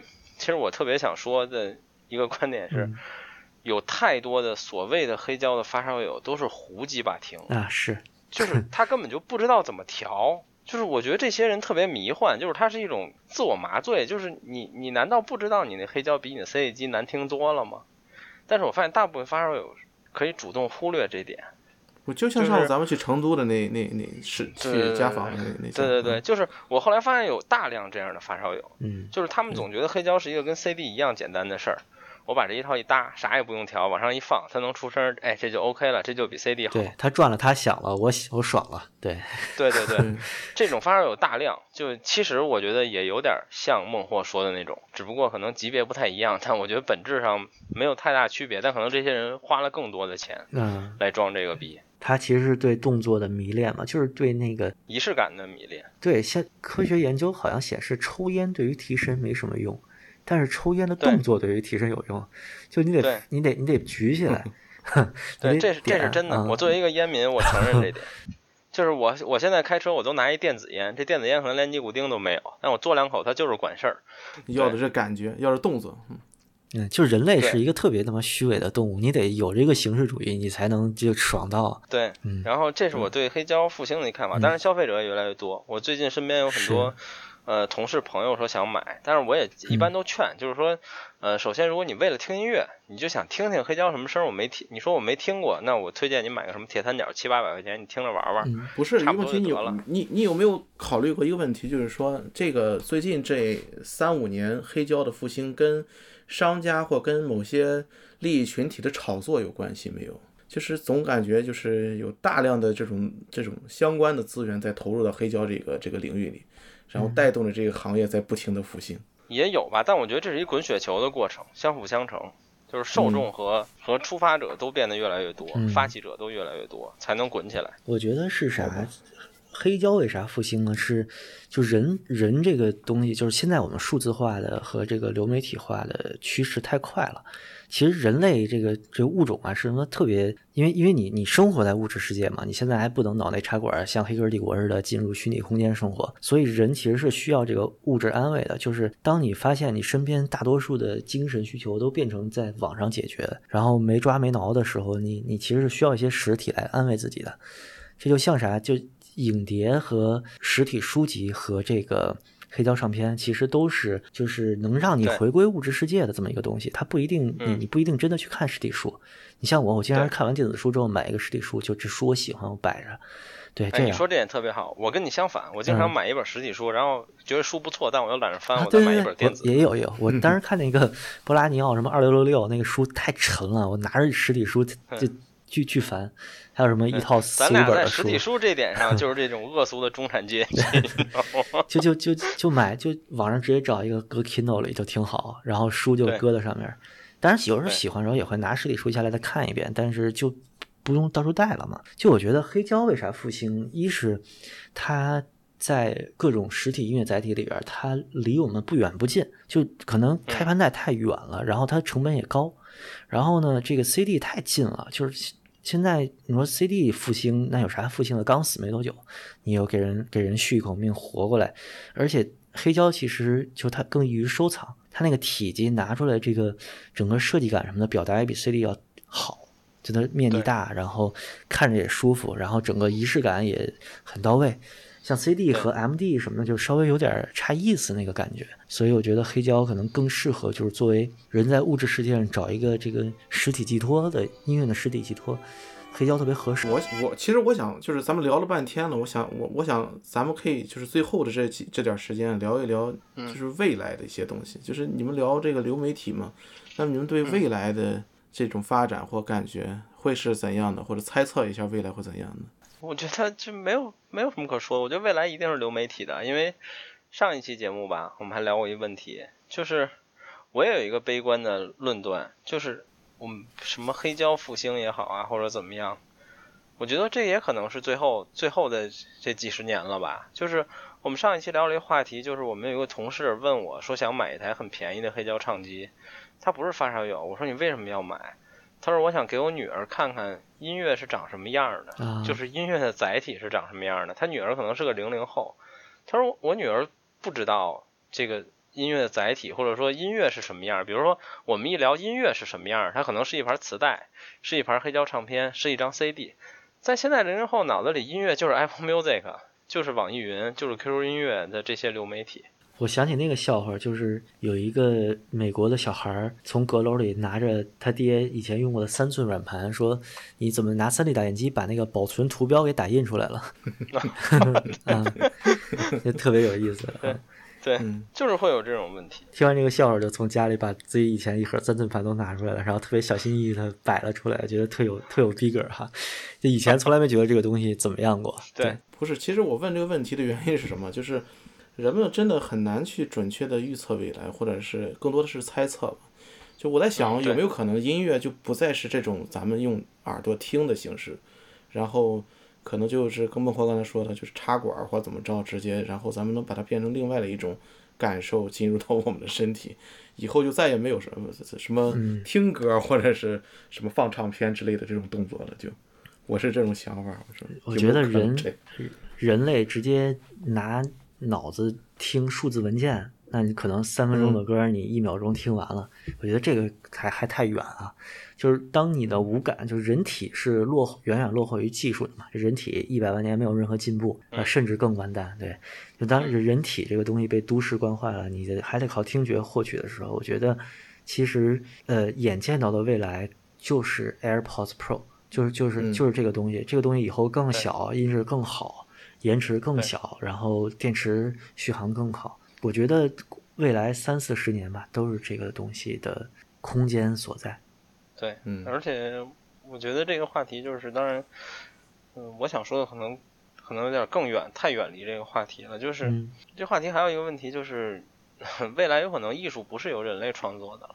啊，虽然这个虽然很多人们坚持认为艺术永远是来源于人类的，但是实际上现在已经有很多先进的呃 AI 证明并不是这样的。因为看很多书，比如说已经有很多 AI 可以可以在听了无数巴赫之后写出一首人类觉得比巴赫还像巴赫的音乐作品，就是会有这样的问题。其实，哎，AI 写巴赫曲的那个 AI 好像特别早，八几年就有了吧？对，是的，对，那个叫什么艾玛，好像是我我具体的忘了啊。但是，对呃，怎么说呢？我觉得这个危机对于音乐来说还不是特别严重，对于文学来说可能稍微严重一点，因为这个文字太容易，就是就是 AI 这个东西越容易被输入和呃不越容易以条理化的语句被输入的东西，它越容易学习。而且像什么现在 AI 写的诗啊什么的，这。太太可怕了，对吧？对，现在诗人都别火了的感觉。已经有那不是有那个编个程序就能写写写文章那个，现在不是都很多这么干？对，我觉得 AI 创作音乐倒不是一个对音乐形式的艺术形式的挑战吧，它可能更多的是一个丰富。我觉得这个倒还好，因为 AI 创作，你指望 AI 创作出，比如说跳舞音乐。比如说，就对，就是你可能不能指望 AI 创造出创新的人类能接受的音乐类型。创新这件事儿，可能在短时间内还是需要人类去做。它只能，它还目前还是只能在你给它规定的格式里面跳舞。对，嗯，对。至于它能跳多好，可能是这目前算力在上涨的话，它可能会跳得越来越好。但我不认为它能跳出人类感情特别丰沛的东西来。它可能更多的是体现机械感、冰冷感、后工业感这种领域的音乐，它可能能和那些电子音乐家拼一下。但我觉得你让 AI 写个什么贝五马九出来不太现实。嗯，这点我看法跟你不一样，就是我觉得是可以的，就是因为那个尤瓦尔·赫拉利的书里原来也写过，就是说，其实对于计算机也好，或者说对于对于任何东西也好，你最终都可以用科学或者说用数学的。这说到底就是用数学的方法或者化学物理的方法把它分析出来。嗯，哪怕我们觉得至高无上的人类的情感和感觉，其实都是可以被量化的，只不过就是有没有找到方法而已。一旦找到了方法，所有这些东西都可以被量化。那其实也就是 AI 都可以复制的。我 OK，这个完全没问题。就是神那个神经科学其实也是这个研究方向，但是你这个一旦被量化，这个一旦你等多少年？这是一个这么巨大的问题，对，对，而且这一旦里面其实有无数的伦理陷阱的。你你要是真把人类的整体都量化，比如说，那那你这个甚至甚至可以说我们的这个自由意志都是否存在都成问题。那我觉得那个时候，当自由意志都能在神经物理学上面就一切都是命定论的时候，那我觉得艺术存不存在真是一个特别小的事儿了。这太不重要了，就嗯，我是觉得，呃。可能这这话说的就跟 HiFi 什么音乐都没关系了啊，就完全开脑。就作为一个科幻圈里混了十几年的人，我是觉得人类的科学对于解析自身的这种感受性上面。我觉得它应该是到人类科学完蛋都穷尽不了。就像就像这个，其实就是很多知乎上面的科学嗨白党和就传统嗨白发烧友经常吵架嘛。就是他们说你们根本听不出来，你们这帮玄学党。然后这边就说二十 K 赫兹以上的声音对人感受是有影响的。嗯，就这这两种声音，我是。我是认为，就是影响是肯定存在的，但是这个影响什么时候能被科学量化，是我不认为科学管得着这事儿。嗯，就是科学永远是向着非常功利主义的方向去发展的。我我要解决的是人类更本身的求知的问题。至于你能听到二十 K 赫兹还是五十 K 赫兹往上，对这个对于有什么用啊？没有没有用。对，对于人类人类对于声学，人类人耳朵本身就是一个非常。没进化完全的器官，你还不如狗呢，对吧？那你 你你研究人耳朵、人的听力，你研不如研究研究狗去，对吧？对，我是我我反正觉得就是怎么说呢？艺术对于放到放到这种宏大叙事里面，艺术还是一个特别小的问题。就如果我我们还是可能在器物层面预测未来更有怎么说呢？更具体一点吧，就聊起来可能更落地一点。嗯，奎总呢？咱录到你自己说的问题，你对于未来怎么看？说的说的有点远啊。嗯，就是其实其实就是简单描述一下未来听歌的场景和状况是什么样吧。比如说二三十年以后，就你会拿一个啥东西听歌？哎，这还真是一个很难预测的一个 一个东西。这个东西让你们说的，我这全然没有。有点有点有点淡扯，有点大。是是，对。就我我的感觉，我我看到 AirPods Pro 的时候，其实我是很怎么说呢，就很惊讶它的产品完完成度。嗯，其实我觉得可以从几个层面来说吧，就是我们从硬件，不论音箱也好，还是耳机也好，这个有很多人跟我的看法是一样的，就是从技术角度，我们高度浓缩的来说，呃，未来就是 DSP。嗯。我们甚至可以说 DSP 就是未来，不论是音箱还是 AirPods Pro 已经有 DSP 了嘛？不过它没有用那种说法嘛，它有一自适应，包括 HomePod 也有 DSP。DSP 是声学的未来的主流之一，我认为。然后回到我们刚才唠的过大的那个嗑，其实我的看法是说，二三十年之后，我觉得不论你是插管还是怎么这样也好吧，就音乐还是音乐，但是我我是觉得音乐可能不一定都是由人写出来的。嗯。这是这是一个问题。你说创作创作层面，对创作层面，它它不一定作者是谁了。然后至于说我们如何听音乐，如何获取音乐，它应该还是类似于一种流媒体的进化形式吧，或者说还类似于流媒体。嗯，我是觉得，其实，在绝大多数的大众面前。呃，音质已经没有继续进步的动力了。就 AirPods Pro 这种级别的对音质没有进进步的必要。对对对，其实大家都是满足的。而对于极端的发烧友或者说专业的音频制作和研究来说，我觉得既然自然界的东西模拟是可以无穷无尽的提高精度的，那以后采样率、码率什么的继续提呗。你你现在一张照片二十多个 G 的都有了。我们一首歌上 TB 的有什么不行呢？对吧？对。但至于你能从中间挖出多少，就实际有用的提升。对它对于人的感官的那个边际效益递减，它递减到那么往后了，就是人还能还能达到，就它对于人还有多少价值？那那这个可能是今后的一个方向吧。呃，像你说 DSP 这种东西，我觉得应该是主流吧，就是对音乐的数字处理和。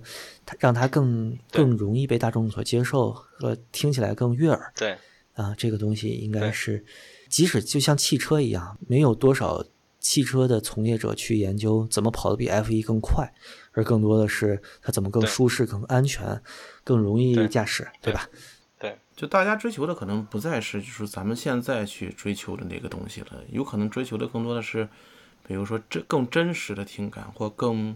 逼真的听感，或者是更形象的一些，就是像视觉一样，或者像我们可以感知到的一些东西一样，变得越来越丰富的这种感知，就是 DSP 也好，或其他的一些东西也好，就像这个真无线耳耳塞，应该只是一个开始吧，就是未来进化的一个开始，以后发展一定是往这个 AirPods Pro 这种形式上，越来越小，越来越贴近我们的耳朵，或者是整合到我们的身体上的这种。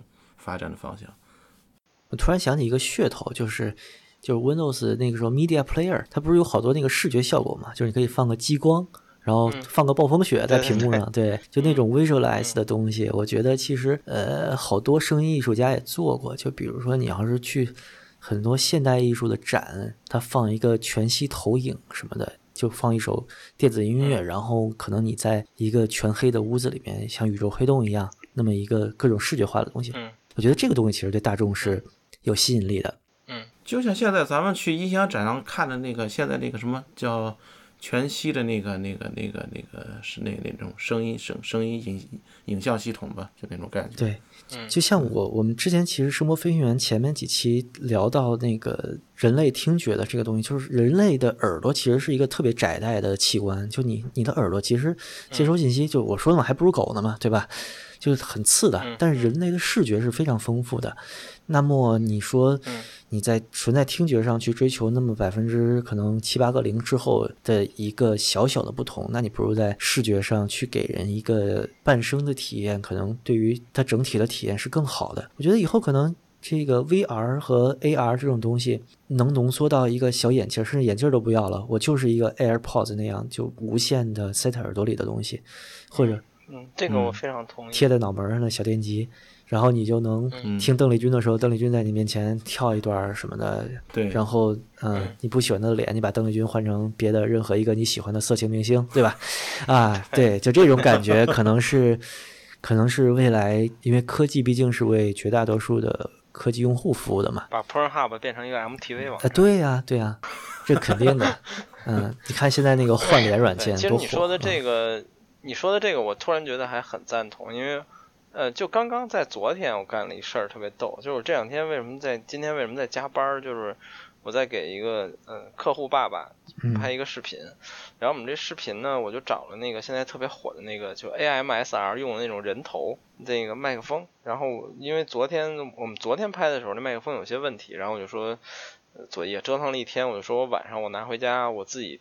试试我能不能玩明白它，哎，然后回家很快我就折腾明白了，然后想我都拿回来了，我就我就录一下吧，我就放在我听音的位置上录了一下音箱，然后我又把我 HD 八百 S 套在它上面，又录了一个 HD 八百 S 同一首曲目，嗯，差距非常大，肯定还是录耳机的声音会更好嘛，但是因为你录下来是一个我拿 D 五零录的，是一 WAV 文件，然后。我自己坐在这儿，坐在电脑前面拿我随便拿了一破耳机听的时候，我觉得操，这个录音好烂啊！就是跟跟我这个坐在这儿听完全是两码事儿，哪怕是录 HD 八百 S 的这个录音。但是我后来就想了一问题，就是我后来又把，就是我把眼睛闭上，我点开这个我之前用手机录的，就烧友们都喜欢这种云 HiFi 嘛，虽然我也他妈不承认，但我没事儿也老录。就是这种录音，当你把眼睛闭上的时候，你发现这手机录的实际还他妈不如这麦克风好呢。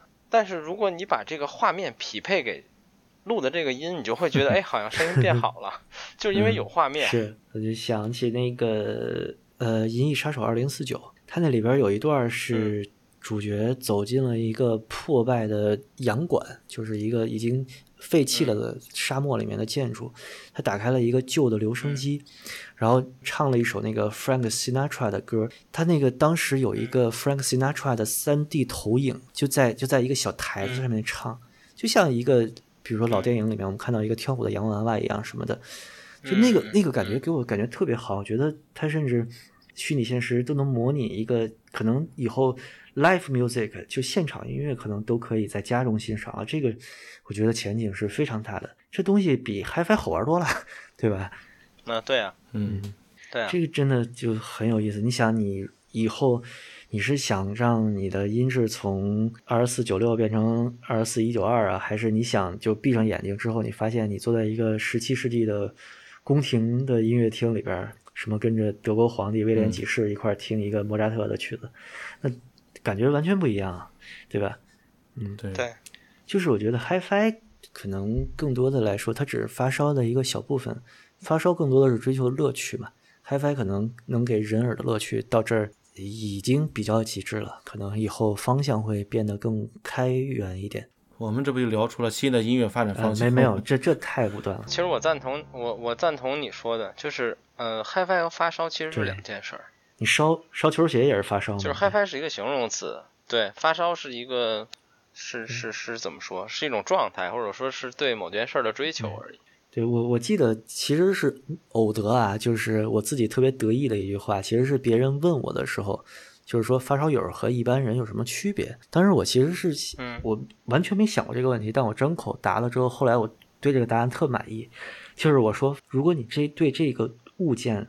你看它摒弃了实用的部分，你不把它当成一个器物看，而你把它当成一个玩具看，你去把玩它，你去感受到它从它在实用功能之外的美，然后它在实用功能之外的有意思的地方，蕴含的文化的东西，那么你就是这个东西的发烧友。我觉得这个东西是什么，它多少钱，它十块还是十万块，它并不重要。同意，对，基本上来说是这样。嗯，所以就是烧烧鞋其实也一样嘛，我觉得。其实你天天去抢首发，然后就排队，家里一堆鞋，但你从来不穿它，你就是就是，我觉得这种摆件型的发烧友其实是很多的嘛。但是我希望我经常警惕自己不要变成那样啊。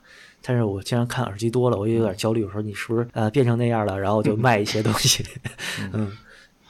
对，因为其实首先我很赞同你说的，我也我也理解，或者说我也接受有很多人烧鞋呀或者烧什么的这种东西。嗯，但是其实从我的角度来说，我一直都接受不了对一个实用物品的过度的发烧和追求吧。就是，嗯，我我我现在烧过的东西，可能更多的，嗯，我总愿意说它背后是有一个艺术作为支撑的，或者说有一个什么东西作为支撑的。比如说咱们所咱们这个自己说的发烧友，那我们是以音乐作为支撑的。那比如有很多人玩玩玩单反，它是以摄影艺术作为支撑。然后，嗯，比如很多人喜欢外设呀，或者游戏呀这些东西，嗯，反正在我眼里，一直我觉得这些传统的三 A 大作这种游戏，它属于一个艺术范畴，只不过它现在没有被定义而已。我觉得它也是有一个支撑的。但是我理解有人烧鞋，我也理解有人烧电脑硬件，但是我不太能接受啊。就你觉得它这里边没有艺术的成分？对，或者说我觉得这个东西没有太多的。实际意义，就这样说可能有点过分，嗯啊，那我问你一个问题，比如说，呃，嗯，就老美啊，好多收集癖，嗯，老美很多有人收集那个小孩玩的那个小火车，进一进屋库房里，一架子全是火车，几百个，你觉得那个里边有什么艺术价值吗？它一样是发烧啊，对，就跟集邮似的。我觉得模型属于有不，我觉得模型是属于有艺术价值的东西，这属于模型。那比如说收集火柴盒的。对吧？对这种我不太能理解。发烧发烧圈的鄙视链出来了，这是。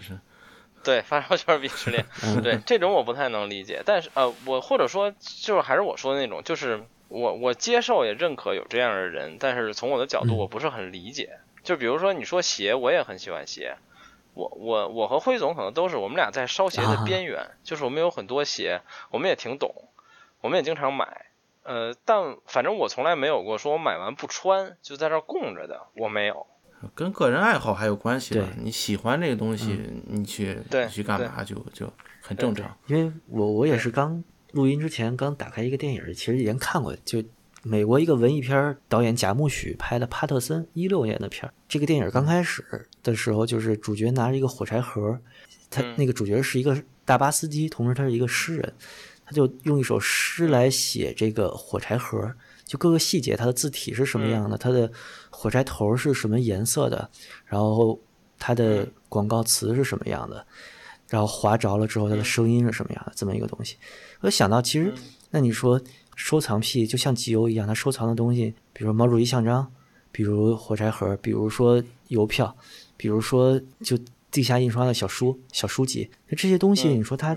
真正是一个艺术的载体吗？我觉得并不一定哎。但是，但是你要说纯实用主义的发烧，它这个东西肯定是有美感在里面的。比如说，你火柴盒，它可能是印刷的美感，它可能是历史感，一百年前和现在的不一样啊。这个东西可能是有一个文物的价值在，但我没见过，比如说烧地漏的、烧拖鞋的，对吧？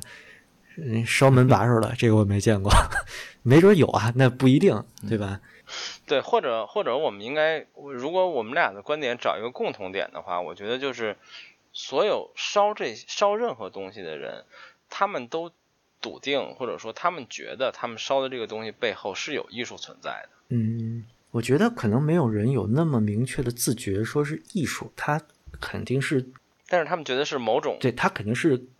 他他就是看到了价值，热情在，就对这东西有热情。我觉得是价值，就是 value。对，不是，是某种超越，对，或超越货币的价值。就是他他觉得这个东西里面，他能从里面看到超越超越一般生活的东西。对，才会有发烧。我觉得是这样的。对，就像我之前的那一期节目，完全不了解耳机发烧的两个朋友采访我，他们是两个做技术的人，然后就是说，我们看就是一排耳机，我。拿出贝亚动力那个 DT 九零幺，这两位应该都知道。我说这个耳机就是贝亚动力一个新的厂家的新产品，当年作为他们的旗舰生产的，但是这个这个生产线在不久之后就烧毁了，所以这个耳机存世量非常少。就这个东西，你说你拿着这个九零幺，你能从耳朵里听到那场火灾吗？你听不到。它上面有烧灼的痕迹吗？也没有。它是一个完好的耳机，看着还挺旧的，挺丑的，然后戴着也可能也没有现在八八零舒服。但是它这个这个里面富含的这些信息是你需要，就是你有背景知识你去解读的。它是一个副文本，它不是一个简单的我们说它有点像古董一样，承载了更多的一些对对自己不存在的一些东西。嗯嗯，我因为我对什么艺术理论都不了解啊，我觉得就是你只要发烧发烧任何领域的一个人，我觉得这个人终极的目标都是我想为这个东西建一个博物馆。我觉得我作为耳机发烧友，我就特别想为耳机建一个博物馆。就是你，如果你想为这个东西建一个博物馆，你就可以说他是一个发烧友。嗯，对，这个我同意。像你们有没有愿意给黑胶碟建一个博物馆什么的？我觉得肯定很多人愿意啊，对吧？对，会有这个想法吧。而且我觉得，嗯，就像你刚才说关于这个耳机，其实发烧的很多东西是因为它有它的故事在里，有一些故事是可以让非发烧的人群感受到，嗯，你为什么喜欢这个东西，它为什么有价值？就像比如说。什么 AJ 一的进川呀，什么 扣碎啊，这些版本，就所谓的这些名字，都是因为它背后有它的故事。虽然可能人们理解不了为什么它的特殊版本值那么多的钱，但是当你说了这个故事之后，可能很多人会觉得还挺有意思的，或者想多去了解一下这个。是我想起我小时候小学的时候特别迷 NBA 球星卡，然后偷家里钱去买球星卡还被打过。我这辈子抽到最好的一张球星卡，就应该是我已经。烧不起了，就是已经偷不到家里钱了，然后买了最后一包卡里边，就真的有一张特别好的卡，然后那一包卡我就扔在了我书架里，一直没去特别仔细的看过。后来我发现那一张是当年马布里是第二还是第三个赛季在网队的一张卡。你像马布里现在后来他这整个职业生涯，谁也没有料到是这么一个行踪，对吧？然后我就觉得这张卡还挺有意义的啊。嗯，现在值多少钱呢？呃，不知道。其实 NBA 球星卡，我现在就那个时候觉得特值钱，什么乔丹全球限量一百张的卡。但现在其实自己挣钱了，看球星卡好像不像邮票那么的就有公认的价值吧？可能最贵的也就几千上万到头了，对，没有特别值钱。嗯，那也还好。对对对，其实其实还好。说到发烧，或者说这个背后的故事啊什么的，其实这种东西在唱片里是最多的。嗯，是，尤其在黑胶唱片里更多。嗯，比如说这个上一期我们节目杨月也聊到，我之前也了解过，就是这个福特文格勒的贝三有一个乌拉尼亚的版本，然后包特包括福特文格勒的贝九有一个大家叫黑色贝九的版本，其实都是因为他当年有故事，就是黑色贝九是在希特勒生日生日的对前一晚上，福特文格勒因为他是一个其实他是一个反法西斯嘛。他给希特勒演了这场音乐会，然后这个版本，但这个版本还好。然后乌拉尼亚是，呃，福特文格勒也是当年要战败了，然后指挥的一个贝三。然后后来这个版本，我后来看介绍，我不太确定我说的对不对啊？但大概意思是说，这个录音是被是被实际是被偷录下来的，这个录音并没有经过福特文格勒的同意。然后结果，这个在一九可能五几年、六几年的时候，好像是一个俄罗斯唱片公司叫乌拉尼亚，然后把这个唱片发行了，然后发行之后就被起诉了，然后这个唱片就被迫下架了，所以它全球的这个保有量非常非常的低。我印象应该是古典音乐好像是版权好像是五十年吧，五十年之后版权保护过了，所以又有无数的唱片公司把这个录音翻出来。然后重新制作成唱片拿出来卖，但是当年就如果你能有当年的这个，当年就等于只有黑胶嘛，不可能有 CD。如果你有当年的这张唱片，就是非常稀有，而且非常贵。但这种东西就也是，你说它有，它当然有，也有比较高的艺术价值，但是它的背后的故事其实给它的整体的这个价值增加了无限大的这个倍数，我觉得是福特。有一个是日本做的修复版吧，整个封套是绿的。哎呦，当时想入门听一下福特是什么风格，哎呀，根本听不下去。对，你 日本的修复绿的是贝三吧？不止吧，就好几张。哦哦，它应该是一合集的那个。不太不太记得了。对，就有肯定有贝三，就听不下去。对，我觉得对于很多古典音乐发烧友来说都这样吧，就是那个太老了，我觉得还是。对，大家为了追求艺术角度，可能会故意去听一些老的，什么福特的呀、托斯卡尼尼的。然后你你经常会碰到，就可能是一张单声道唱片，然后你觉得根本就没法听。对，嗯，我觉得 mono 倒不是特别大的阻碍，主要还是就录音的这个质量实在是对太太太可怕了。对，那个就是你得真的是为了音乐去听，才能才能忍下来，或者说你才觉得能接受。这个就像影迷嘛，我我从近几年就比较羞羞的可以说自己是个。半专业影迷了，其实，你去看一九二零年、三零年的无声片，甚至有的无声片还有两个多小时，你不爱电影那是真是看不下来的。啊，对。但是但是当你真喜欢电影，就对电影特别迷狂，一天看两三部新片的时候，哇，那个二三十年代那个无声片真牛逼 啊！就真是跪着看，特别特别特别厉害。嗯，对，就是因为你能你能略过它的本质，看到它里面本身的艺术价值那些东西。嗯，出发点就不太一样了。是，其实。这个还是就你能不能进入一个语境的问题。你进入那个语境之后，觉得啊，广阔天地大有作为，想干嘛干嘛，这给你的素材是无限多的。但是古典音乐像我就不算特别能进入吧。我现在反正反正马勒我就听完过马四，其他的我在努力的。嗯，听的音乐不太对，应该应该从一些比较。旋律比较好的、比较入门的东西开始开始啊，这贝多芬、莫扎特还是都听了，基本上对对嗯。但是其实这个东西，我们之前好几期节目也都说过，就是我觉得，就像你开始说的，其实我们昨天上一期节目也在讨论，就是其实我我已经不觉得古典音乐高雅了，就是我曾经当然这么觉得过，我当时特装逼，原来觉得操听别的都 low，我听古典音乐，但是其实现在不觉得，而且我觉得莫扎特不就是那年的小苹果嘛？对。对，而且现在就觉得听古典音乐的这个人口比例太少了，这事儿并不值得骄傲。嗯，流行音乐，流行音乐在变的，那个时代的流行音乐和现在的流行音乐。对，嗯啊，我觉得老于可以做总结发言了。对，总结发言，我觉得就是今天我们这个实际聊的话题比我想象中宽泛太多了，就是。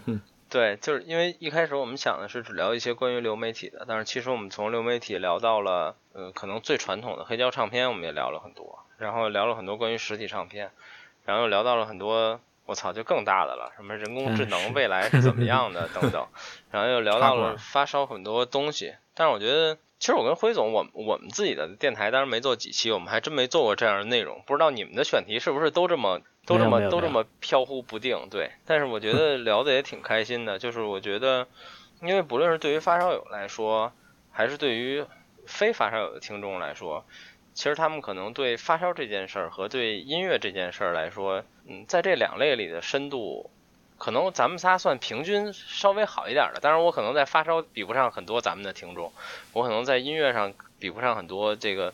呃，热爱音乐的听众，但是在这两件事平衡上，我觉得咱们仨可能都还能说一些不太一样的观点吧。我操，这蛋扯太大，我都不知道 怎么总结。嗯，我我想就冤有头债有主一下，就是当年带我发烧的几个人，就是我误入中关村，然后误入李海平同志开的这个这当然是舒尔专卖店是吧？对，这于老师，还有当年中关村的王乐，还有就姓张，我就想不起来叫什么。好像后来去日本了，那哥们儿就反正就就你们几个啊，就安安利我进入这个圈儿，然后就毁了我十年，对，毁了我十年青春，对吧？你看 做了个电台，还是聊这个的，没什么人听，不，还没比我们那个已经很多人了，好吗？对，这所以你们你们也不要期望太高，就 HiFi 圈这个 HiFi 题材的电台，基本天花板就就这么高。对对对对，是没关系，挺好的。我觉得就怎么说，HiFi 发烧友。嗯，还有发烧友可能对新的媒体形式还是不太接受，我觉得，就听听电台的人很少，本身也是，就人只有一双耳朵嘛，听电台就不听音乐了，可能占用他们时间，他们也不太爽吧。在发烧友都有那么爱听音乐吗？啊，对，嗯，主要这个引战了就不够 HiFi，不够 HiFi 啊，我们都 Flag，不是，就是，其实其实我身边很多人，其实我身边很多人听播客，比如辉总什么的，都是被我安利的。我为什么听播客？是因为就最早我跟你聊过吧，就我最早因为喜欢集合，然后后来听他们的播客，后来我就发现，比如开车呀，在路上歌单总有听烦的时候，然后就是觉得还是听播客比较有意思。其实小时候广播时代听听收音机，觉得比看电视要 开心一些。对，这这个其实很奇妙的，对对。听完音乐听点人声挺好的。中关村在线现在是不是基本也不在线了？这媒体，我还在职呢，不行，在线可好，在线是吧？可好，老牛逼了，我告诉你们，是吗？啊，那我得投个简历的，二二十四小时在线。嗯，你看我还加班，天天加班呢，九九六，是 行吧？嗯，成，我觉得这期可以到这儿，就到这儿吧。行吧，那先这样，蛮有意思。好，行，也希望那个声波飞行员听众到时候订阅一下啊，叫九段奇谈，这个，对对对，谢谢谢谢。九段就是九段，棋是王字旁一个奇怪的棋，对，谈是谈话的谈。嗯，非常牛逼的两位老烧啊。对对，非常能扯淡。我们得谢谢孟获总。哎，不敢不敢不敢，我我们这节目其实老烧来的不多啊。这期节目是你剪吗？啊，我来剪吧。那你剪完，这就是《九段奇谈》节目里音质最好的一期。那那没那没问题，必须的。最无损的一期。你是你是我们节目里最黑暗的的一期节目。嗯嗯嗯嗯 嗯，不至于不至于。这这其实我我个人的发现就是，人就咱们这个嗓子，咱们这个麦克风。码率低点儿，稍微更好听一点儿，细节真的不要 太多。还是得胡翻。对对对，胡翻最快乐。但是我们插的音乐都是无损的，对。这就行了。对对，虽然我们上传的是一百二十八 K MP 三。哎，对对，其实哎，说说 MQA 这个事儿，我还有一个想法，就是说什么时候播客能音乐部分是无损，然后人声部分给我压成一百二十八 K，然后这个文件能小点就行了。呃，我就特别希望有这么一个功能，但其实一百二十八 K 太高了，我们用 WiFi 录出来的都是三十二 K 的单声道 MP 三。我靠，行吧，极具模拟味儿。是，那那基本就是那个郭德纲现场刀录的效果。对。